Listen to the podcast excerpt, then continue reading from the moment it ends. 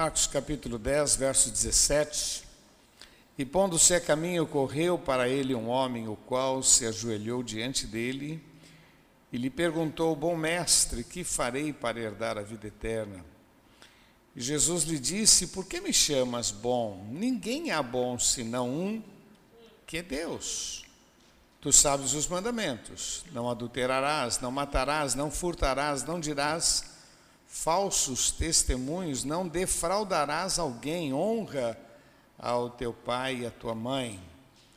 Ele, porém, respondendo, lhe disse: Mestre, tudo isso guardei desde a minha mocidade. Jesus, olhando para ele, o amou e disse: Falta-te uma coisa. Vai, vende tudo quanto tens dá-o aos pobres e terás um tesouro no céu. Vem e, vem e, vem segue-me. Vamos orar? Pai, é com muito temor que nós estamos diante de Ti, diante da Tua palavra. Senhor, tem misericórdia. Ajuda-nos, ó Deus, porque queremos honrar o Teu santo nome. Dá-me graça, Senhor, eu quero ser um instrumento para trazer vida, salvação, esclarecimento, Senhor, fortalecimento. Nós dependemos de Ti e te louvamos, ó Pai. Muito obrigado por tudo que o Senhor tem feito. Em nome de Jesus. Amém, Senhor. Amém. Queridos, quando eu meditava nesse texto, uma frase que me veio ao coração foi: Qual o propósito de Deus para as nossas vidas? Esse moço procura Jesus e ele faz essa pergunta: Senhor, como é que eu faço para herdar a vida eterna? Qual o propósito? Qual é, qual é realmente a tua vontade? E aí me vem a segunda pergunta, quando eu meditava nele, vem a segunda pergunta: quem não quer viver o, o melhor de Deus? Ninguém, todo mundo quer viver o melhor de Deus, concorda ou não? Quem quer viver o melhor de Deus aqui? Eu também quero, né? Todos nós queremos viver o melhor de Deus. Mas esse texto nos traz alguns ensinamentos na história deste moço que chega assim de uma maneira tão ímpita, né? Chega e se ajoelha, já mostrando aí a sua a sua reverência, seu temor mas Jesus conhecia o coração. Quando ele disse, bom mestre, Jesus diz, abaixa, abaixa a bola. Menos, menos, menos. Não vem com essa não, porque não havia, naquele momento, a gente percebe que não havia sinceridade. Então Jesus já jogou a bola, bom só tem um, que é Deus. Ok? E disse para ele: Olha, existem as leis, os mandamentos, e você conhece. Né? Não matarás, não adulterarás, não furtarás, você conhece. Ô oh, mestre, isso aí eu, eu pratico desde a minha infância, isso é, isso é tiro de letra, isso é. Jesus disse: te falta uma coisa. Vai e vende tudo que você tem, dá aos pobres, vem e segue-me, vem e segue-me. E aí é que a coisa ficou difícil. O texto diz que Jesus o amou. Olha aí o versículo 21. E Jesus, olhando para ele, o amou. Jesus o amou. Eu queria que você entendesse que Jesus o amou, mas não foi atrás dele. Jesus o amou, mas não foi atrás dele. Tá ok? Alô? Tá bom? Presta atenção, hein? Porque vira e mexe você encontra aquelas pessoas que dizem, ah, ninguém veio atrás de mim, é, eu não fui na igreja, ninguém me ligou. Ô, para, para, para, para, para aí. Jesus o amou e não foi atrás dele. Tá bom? Quem é que precisa de Jesus? Nós. Quem tem que buscar Jesus? Nós. Quem que precisa da igreja?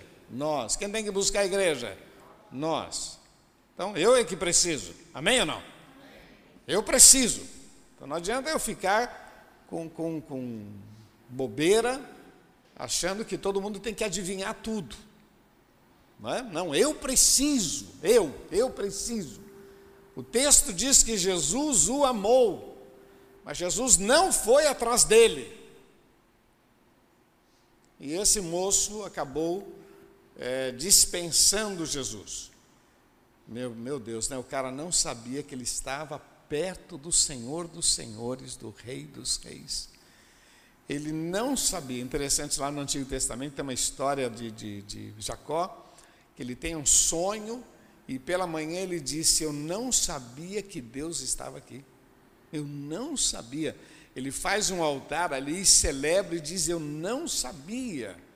Eu não sabia. A mulher samaritana, quando ela diz assim: Olha, eu sei que virá o Messias, e quando ele vier, ele vai ensinar todas as coisas. Jesus disse: Sou eu, eu que falo contigo.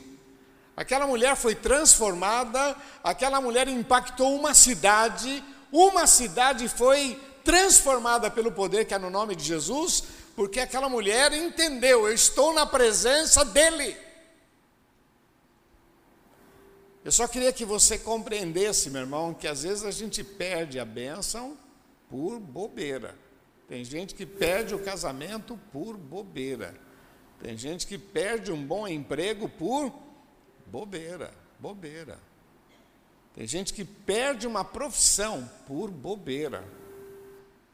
Por bobeira. Por bobeira. Eu conheço uma pessoa que um grupo ia ajudá-lo a alugar um apartamento, ele está passando dificuldades. E essa semana, numa conversa com uma das pessoas que queriam ajudar, eu perguntei, e fulano, como é que, como é que ficou nos apartamento? Ele disse, olha, a gente estava animado, achamos um apartamento legal. E ele foi lá ver e ele disse que não servia para ele porque não tinha suíte. Então, a gente desistiu de ajudar ele.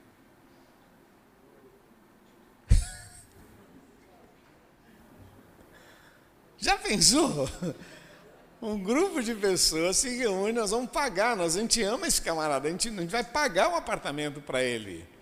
Arrumaram um apartamento bom, numa localização boa, em São Paulo. E eu perguntei, mas por que, que não alugar? O que, que aconteceu? Na verdade, eu estava curioso. Conseguir alugar? Essa era a minha pergunta. Conseguir alugar, resolver esse problema? A gente até arrumou, mas não, não deu certo. Por quê? Ele disse que não tinha suíte. Um casal. Você às vezes está perto da bênção, e às vezes você perde a bênção. Fala para quem está do seu lado, ô temperamento ruim, hein? Fala, ô.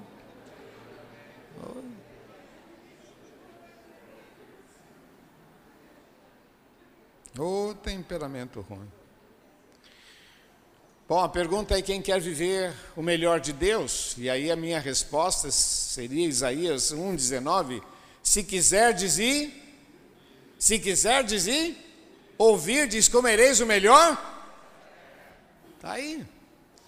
Olha, o Salmo 37, versículo 4 diz: Deleita-te também no Senhor, e Ele concederá o que deseja o teu você está fraco hoje, hein, irmão? Já tomou café, né? Deleita-te também no Senhor e Ele concederá o que deseja o teu. Olha, olha o que diz a Bíblia: descansa, busca, se refugia nele, porque Ele vai guiar os seus passos e vai te levar para o melhor, o melhor de Deus na tua vida.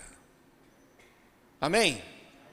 Queridos, eu queria levantar algumas questões que para mim é muito importante você compreender. Quando a gente fala sobre viver o propósito de Deus, quando a gente fala sobre viver o melhor de Deus, eu queria começar dizendo para você que o propósito de Deus tem a ver com a sua habilidade, tem a ver com os seus dons, tem a ver com aquilo que você já sabe fazer. Nós somos um corpo. E nesse corpo nós temos muitos membros. Nem todo mundo é boca, nem todo mundo é olho, nem todo mundo é pé. Cada um tem a sua finalidade, a sua função. Mas Deus vai usar muito o que nós já somos, o que nós temos, para que Ele nos dirija ao grande propósito dEle, para que a gente viva o melhor de Deus dentro daquilo que eu sou.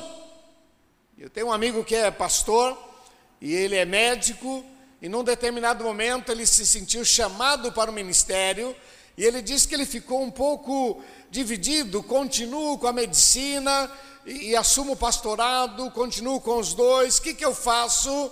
E ele me contava dizendo: Olha, no determinado momento eu pensei, se eu sou um médico, eu posso servir a Deus. Agora, se eu for só um pastor, eu vou deixar de estar no meio do necessitado. Então ele decidiu: eu vou continuar sendo médico e vou ser pastor. E assim, ele disse: eu posso ser muito mais útil. Quando eu olho na palavra de Deus, eu vejo alguns exemplos desse tipo. Eu vejo, por exemplo, Davi. Davi ele era pastor de ovelhas. Davi ele era um moço corajoso, enfrentou um leão, enfrentou um urso.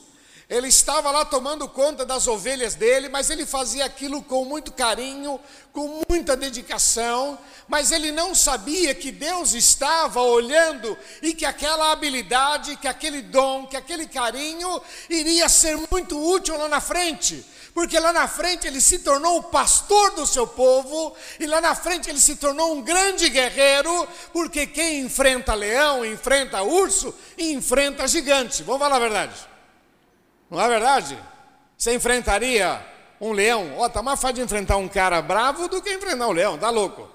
É? Eu vi na internet outro dia, um, um camarada foi assaltar uma moça, e a moça passou e tinha um vira-lata ali na rua.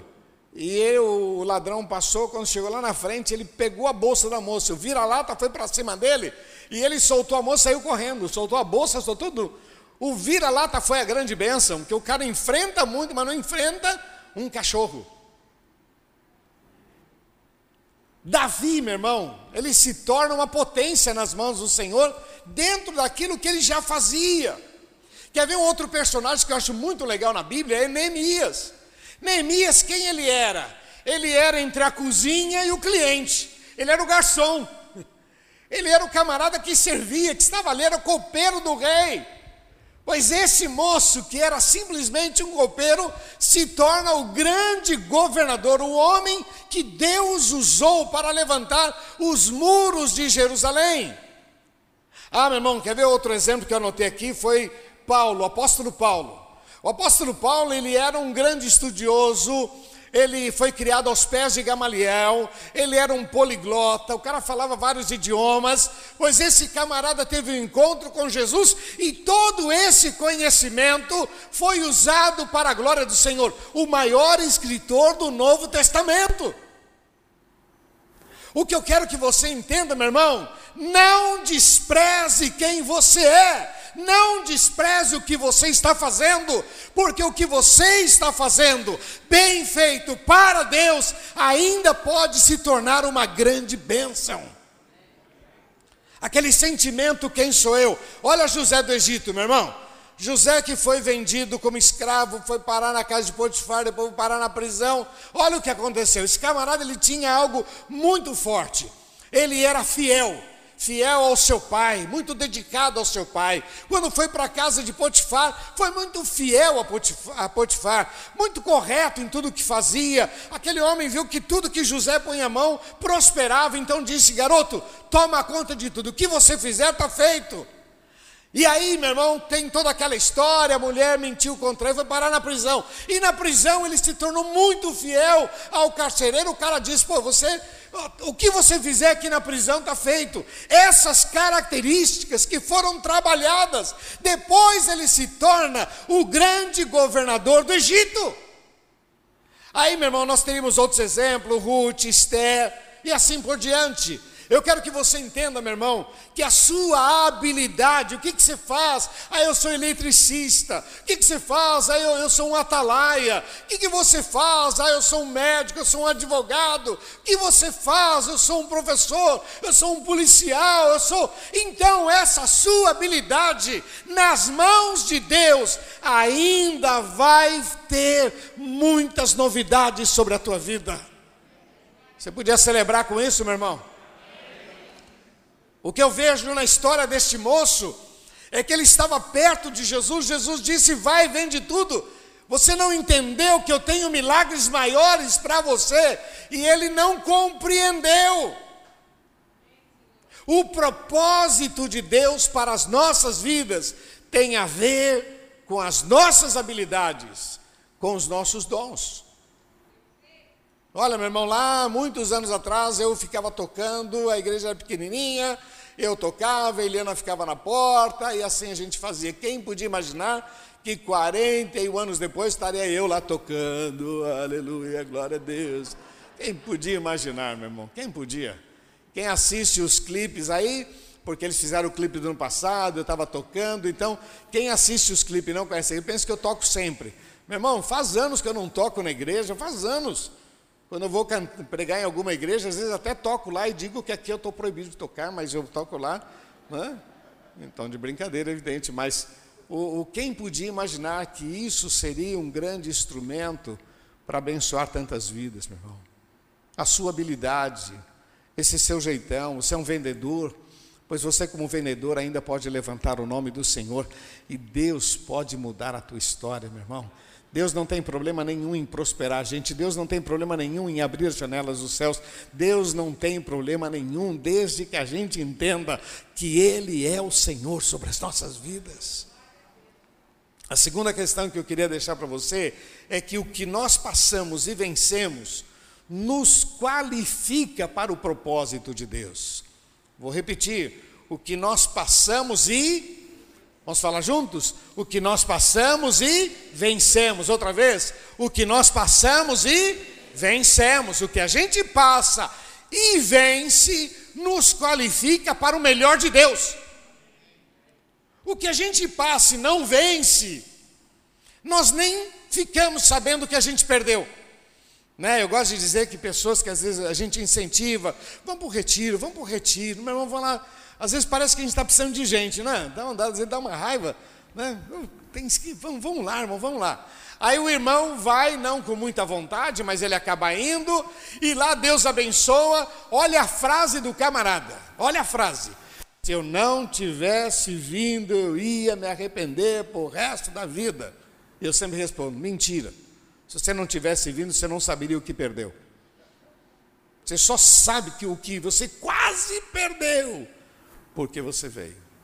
O que nós passamos e vencemos. Vamos falar juntos? O que nós passamos e. Outra vez, o que nós passamos e.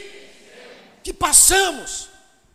É uma crise dentro do casamento, mas a gente passa e vence. É muito mais fácil a separação, é muito mais fácil você perder, é, perder o emprego, é muito mais fácil você parar de estudar, é muito mais fácil você chutar tudo. Isso é fácil. Agora, quando você decide, não, eu vou enfrentar, Deus vai me dar graça, Deus vai me dar vitória, o que você passa, o que você vence, ainda você vai ver a glória de Deus sobre a tua vida. Isso faz parte do processo de Deus. Imagina se José do Egito tivesse cedido aquela mulher, ele estragaria todo um projeto que Deus estava burilando na sua vida. Eu era adolescente, meu pai passou por falências, e quantas vezes eu chorava e perguntava para Deus por quê? Por que Deus? Por que, que a gente está passando por isso? Por que, que nós estamos passando por essa dificuldade? Quantas vezes? Mas eu aprendi a gente confiar em Deus, a gente confiava, mas quantas vezes a gente chorou, imagino que os meus irmãos também, mas quantas vezes, e no entanto, nesse processo todo, Deus estava trabalhando nas nossas vidas o que a gente passa e a gente vence faz parte do processo de Deus para que a gente possa viver o melhor de Deus para as nossas vidas, para que a gente possa viver um propósito. Um propósito. Quando a gente fala em propósito, eu fico pensando que uma pessoa que vive com um propósito, ela deixa saudades, não deixa? Não é? Tem gente que quando, quando falta, faz falta. Eu fui numa, numa loja uma certa vez, tinha uma plaquinha lá no caixa, aos funcionários. Não falte para o patrão não perceber que você não faz falta. Um alerta. Não falte para que o patrão não perceba que você não faz falta. Tem funcionário que vai pedir aumento, ô chefe, dá para aumentar aí? Meu, esse cara não faz falta, acho que eu vou mandar ele embora. Agora, tem alguns que quando ele pede aumento, nem o patrão gosta de funcionar pedindo aumento, né? Mas quando ele pede aumento, o cara pensa, meu, se eu mandar esse cara embora, eu vou ter que contratar uns quatro, é melhor aumentar o salário dele. O cara, o cara é bom, o cara é um... Eu já contei isso para vocês, né? Me ligaram um empresário uma vez, uma transportadora, e disse, pastor, eu queria saber se o senhor tem aí mais um pessoal, porque eu tenho uns quatro aqui, camarada da sua igreja, pô, os caras são bons. Olha, eu preciso de gente que nem eles. Se o senhor me arrumar mais alguns aí, eu vou ficar agradecido, porque os caras são fiéis, trabalhadores, dedicados. Eu confesso que quando começou a conversa, eu comecei a ficar assustado. Ah, eu queria falar sobre uns funcionários que são aqui, são da sua igreja, porque Jesus sangue, lá vem, lá vem. Deus, lá vem, lá vem, lá vem. Então, Pô, os caras são bom, que alívio, aleluia, glória a Deus. Aí você começa, não, aqui todo mundo aqui é bom, aqui, aqui só tem gente boa nessa igreja. oh, Jesus tem misericórdia, hein, meu irmão? Não é? Olha, aquilo que a gente passa e vence. Daniel fez isso, enfrentou e venceu as distorções, as injustiças. Davi enfrentou o gigante, e assim por diante, tantos outros na Bíblia que enfrentaram. Quando você passa e você enfrenta, quando você se empenha. Eu gosto muito daquele versículo que diz que o choro pode durar uma noite. Quando a Bíblia diz que no mundo tereis aflições. Quando a Bíblia diz que nem tudo vai ser fácil. Mas ele diz o seguinte: o choro pode durar uma, uma noite, mas a alegria vem. A alegria vem. No mundo tereis aflições, mas eu tenho de bom ânimo porque eu venci o mundo. Tem promessas.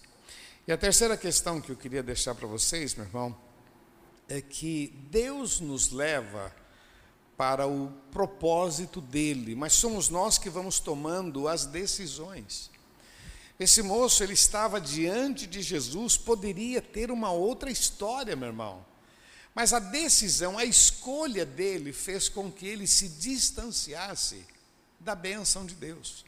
A pergunta é: quem é esse camarada? Alguém sabe o nome dele? Não. Quem é ele? Ninguém. Camarada que se tornou irrelevante. Ninguém sabe quem é ele. E os apóstolos que decidiram seguir a Jesus, deixa tudo, vem, segue. Quem são eles? São doze. Eu até anotei aqui para não esquecer todos eles. Deixa eu aqui para não esquecer os nomes deles todos aqui. Ó, Pedro, Tiago e João. André, Felipe, Bartolomeu, Tomé, Mateus Judas, o, o outro Tadeu, né? Tiago, filho de Alfeu, Simão, Zelote e Judas Iscariotes. Quem são? Quem são aqueles que decidiram seguir a Jesus? Quem são? E quem é esse camarada que decide fazer as coisas segundo a sua própria cabeça? Queridos, a atitude desse moço fez com que ele não soubesse o que Deus tinha para ele. O que me preocupa, meu irmão, é que nós estamos nesse dia a dia, nessa adrenalina, e, e essa, essas atitudes nossas, onde a gente acha que tem o direito. Lembra quando estava aquela musiquinha, cada um no seu quadrado? Então, cada um no seu quadrado. Não tem nada a ver com você, não, cada um no seu quadrado. Não é? Então, cada um no seu quadrado. Não é? Eu tenho o direito de ser feliz. Então, uma pessoa de uma maneira muito egoísta, muito egocêntrica, eu tenho direito. Legal, tá bom. E se dane, se está passando fome, o problema é teu. Eu tenho direito de ser feliz. É, não tem nada a ver com você, não tem nada a ver com ninguém. Cada um por si, Deus para todos. São pessoas que se tornam irrelevantes. Esse moço, conhecedor do Antigo Testamento, um homem aparentemente dedicado à sua crença, mas era só religioso. Quando Jesus disse, vai, e vende tudo, vem, segue. No texto diz que Jesus o amou e ele saiu pesaroso porque ele possuía muitas propriedades.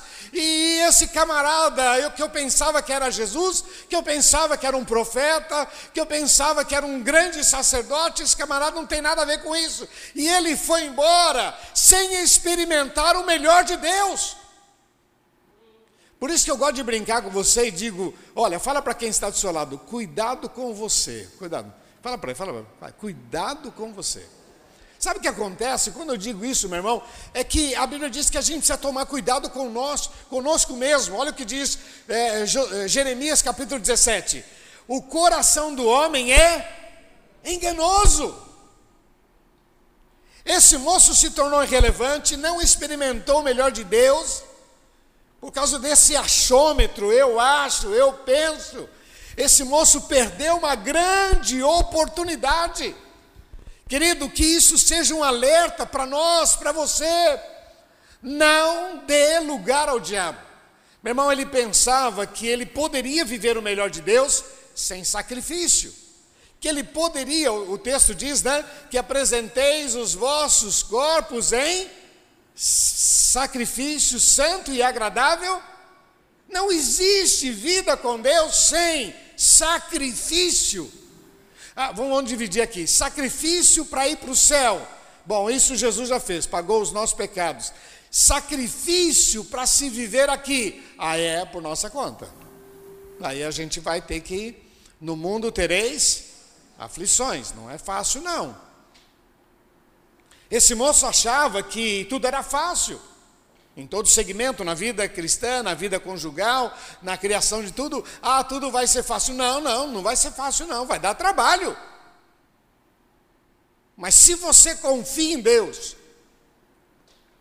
e você está focado nele, olha, esse camarada pensava que sem sacrifício, sem renúncia, que ele não precisaria seguir a Cristo do jeito que os outros estavam fazendo, ele faltava só alguma coisinha, algum detalhe, que eu já guardo os mandamentos, está faltando algum detalhe, não preciso de coisas mais profundas.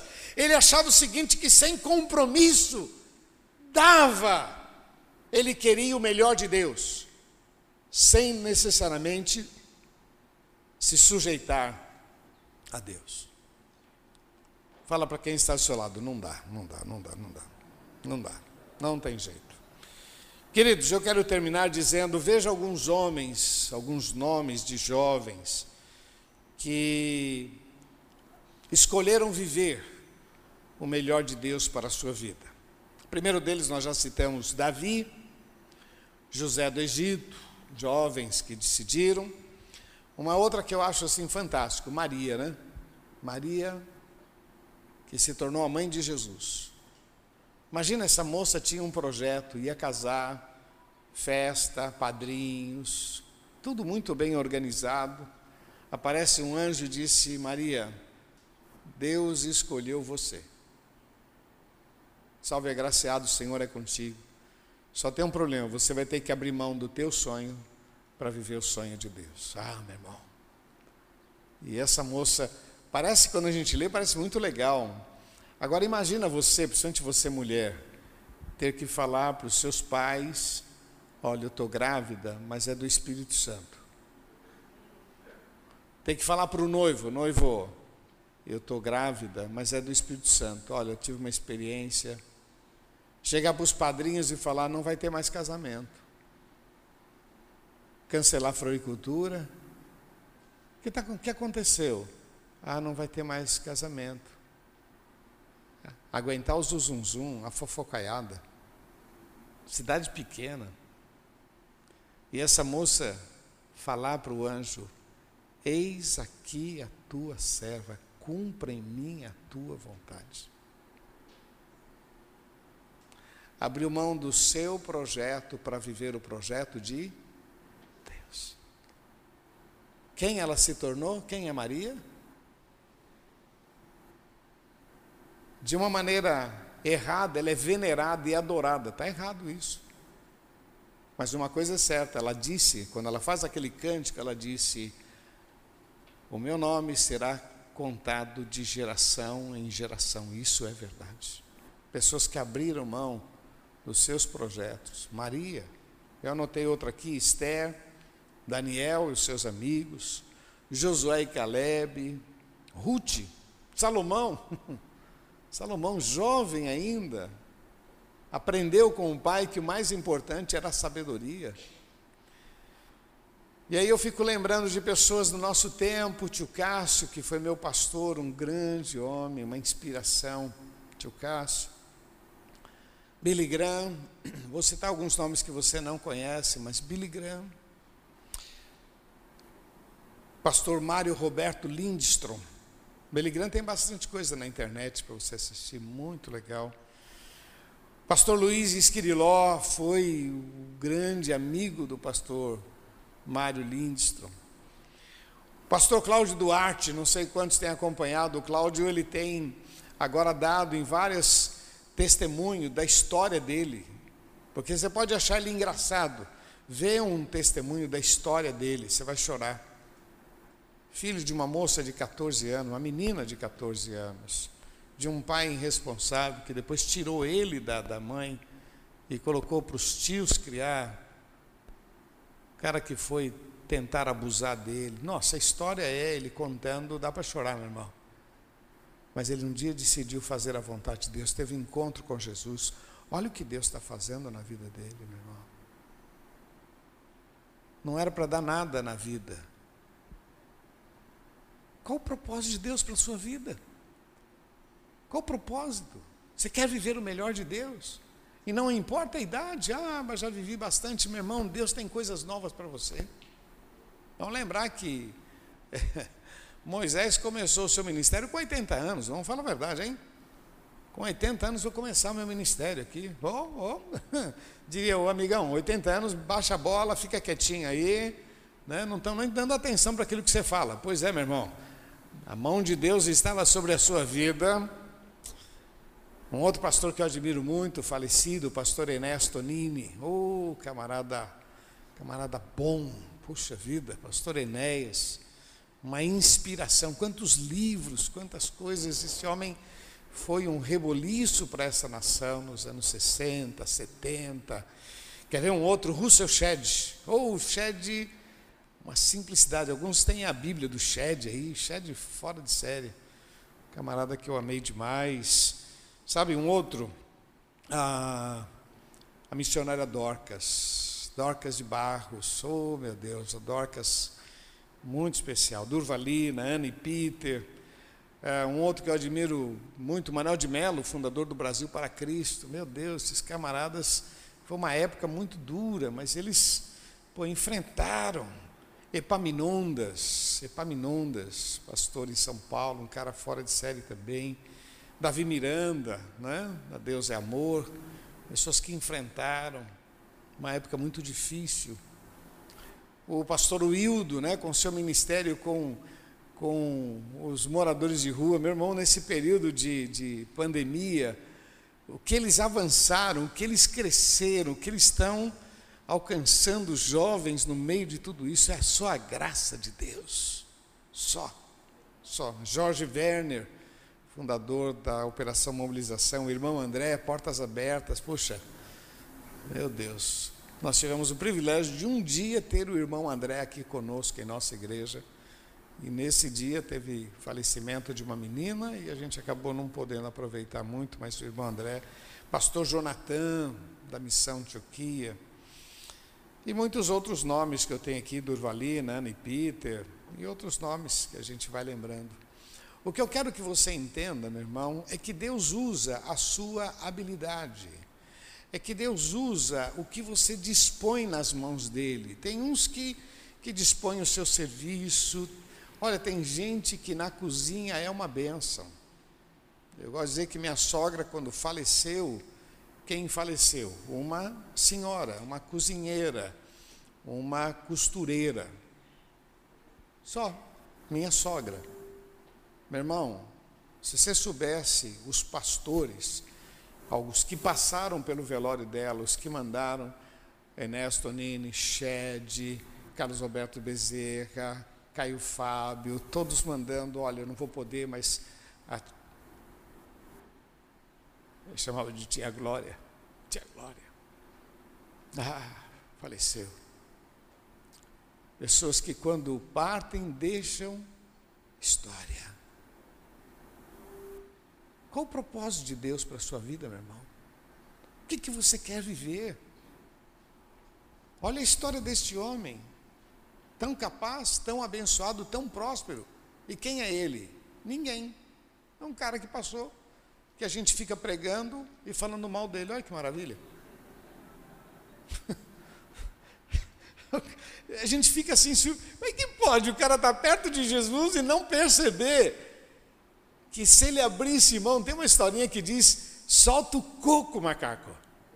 Solta o coco. Não, o cara segura o coco, leva a paulada, mas não solta o coco. Solta. Solta esse pecado.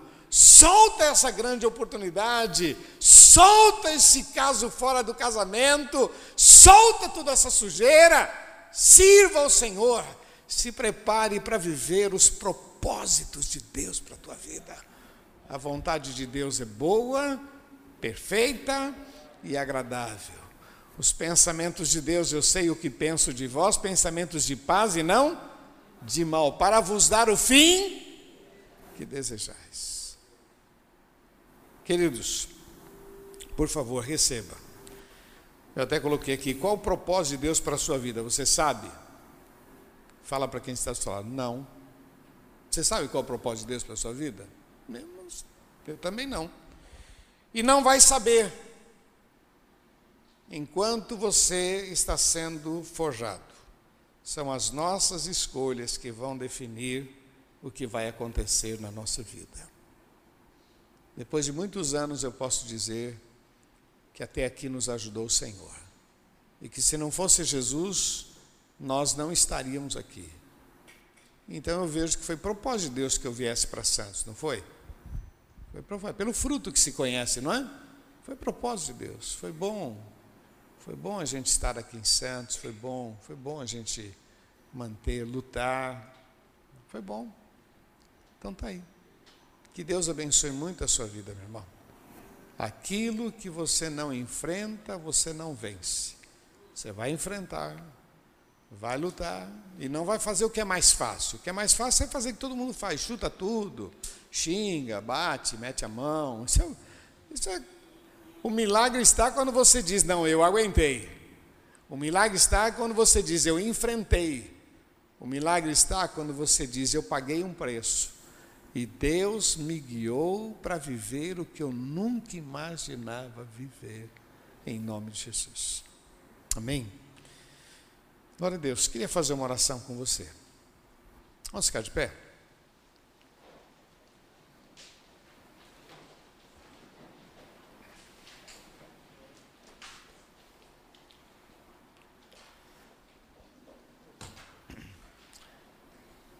Queridos, eu queria que você recebesse essa palavra e guardasse no seu coração. Se você puder ouvi-la novamente, eu gostaria que você fizesse isso. Porque essa palavra não é uma palavra que foi jogada fora, não é uma palavra, como eu disse você, não é um, não é um restonter, não é uma. Essa palavra que eu estou compartilhando com você é vida. E ela pode mudar o teu destino, pode mudar. De uma pessoa comum, normal, ainda pode acontecer grandes coisas. É interessante isso porque às vezes você não é grande. Meu pai nunca teve igreja grande. Meu pai nunca foi um grande pregador, nunca Nunca juntou muita gente. Mas ele foi a minha inspiração. E hoje eu posso ser um instrumento nas mãos de Deus, porque eu tive ele como referência. Talvez você também não seja grande, mas o seu filho vai ser. Você vai preparar seu filho sua filha para serem os melhores. Você vai preparar eles para fazerem diferença você vai preparar a sua esposa para que ela marque presença. Você vai preparar o seu marido para que ele faça a diferença. São decisões que a gente vai tomando na vida e a bênção vem da parte de Deus. Qual o propósito? Amém? Quero servir ao Senhor. A gente pode dizer depois de muitos anos, não é, João? Valeu a pena, né? Grandes coisas fez o Senhor por nós. Ver os nossos filhos servindo ao Senhor, vendo a nossa família glorificando o nome do Senhor, podendo curtir um ao outro. Se prepare, meu irmão. Gostaria que essa palavra mudasse o teu destino. Você que está em casa, que essa palavra mude o teu destino em nome de Jesus. Amém? Feche os teus olhos. Queria que você repetisse uma oração comigo. Diga: Senhor Jesus, bem forte, Senhor Jesus, eu creio na tua palavra e eu recebo esta revelação. Eu recebo em nome de Jesus. O Senhor tem liberdade. Mexe na minha vida e guia-me o que eu tenho, o que eu sou, eu entrego nas tuas mãos, em nome de Jesus.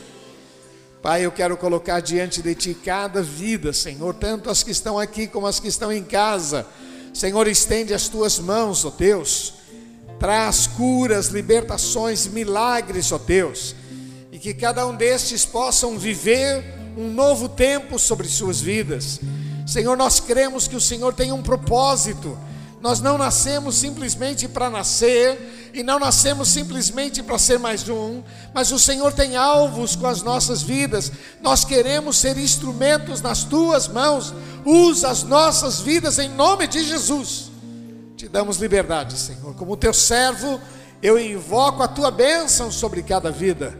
Cubra com teu sangue, Senhor. Nós dependemos de ti e te louvamos em nome de Jesus. Amém. Vamos aplaudir nosso Deus. Oh! Aleluia, te adoramos. Nós aplaudimos o teu nome, Senhor. Nós aplaudimos a tua palavra, Jesus. Oh Deus, muito obrigado, Senhor. Celebramos o teu nome. Em nome de Jesus. Aleluia.